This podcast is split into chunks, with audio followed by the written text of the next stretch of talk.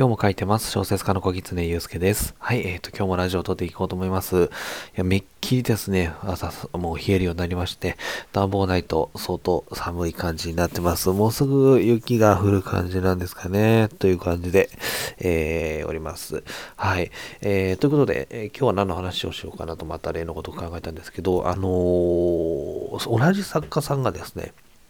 書いた作品の、えー、登場人物の顔が見えるみたいな話をしてみようと思うんですけれども、えっ、ー、と、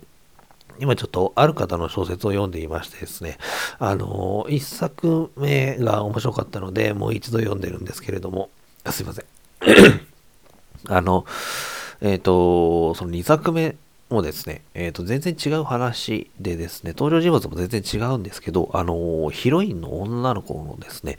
顔がなんだかこう、同じような感じで思い浮かぶんですよね。で、これってなんかすごく不思議だなと思ってて、まあ、小説で文字の連なりのだけで、えー、別にその子と同一人物だと思って、え読んでいたわけでは全然なかったないわけで、実際違う人物なんですけど、こう字の文とか、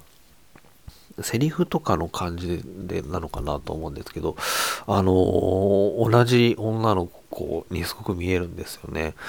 なんかこれすごい不思議だなと思って、一体なんでそう思うんだろうっていうのがあって、行動も全然違うんですよ。キャラが違うので、あの、やっている行動は全然異なるんですけど、まあ、強いて言うなら私がその同じ作者の作品だなと思いながら読んでるっていうぐらいの近さというか、なんですけど、同じ顔が見えるんですよ。あの髪型が違う、描写がもそもそも違うので、髪型が、えー、例えばショートカットとロングヘアみたいな全然違う感じの髪型だったり、容姿だったり、まあ、容姿、身長とか同じぐらいなのかな。まああの、服装はそんなに描写されてなかったんでわかんないんですけど、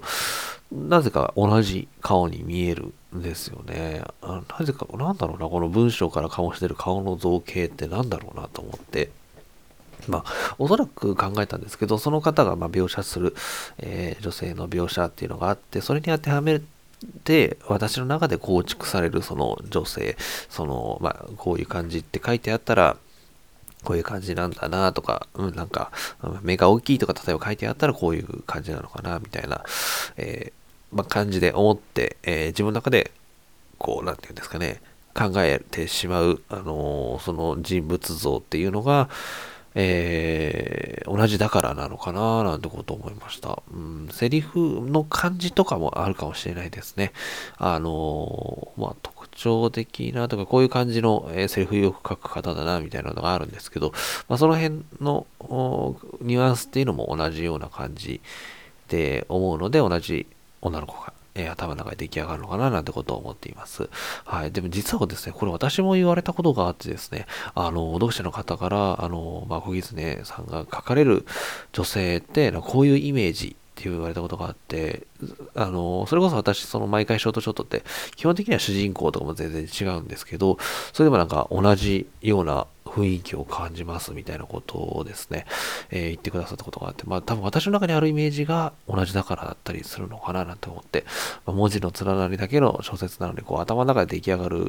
イメージが同じキャラクターが生まれるっていうのは、なかなか面白いなっていうふうに思っています。まあ、めっきり違ったような、えー、キャラクターとかもやっぱり描けるようになってはいきたいので、まあ、その辺もちょっと考えながら書いていこうというふうに思っています。はい。ということで今日はそんな人物描写のお話をしていました。はい。えっ、ー、と、いつもこのような、え、お話ししていますので、えー、質問箱 URL をですね、あの概要欄の方に置いてありますので、何か聞きたいこととかありましたら、ぜひお寄せいただければと思います。はい。ということで、え、今日もお聴きいただきましてありがとうございます。小説家の小狐祐介でした。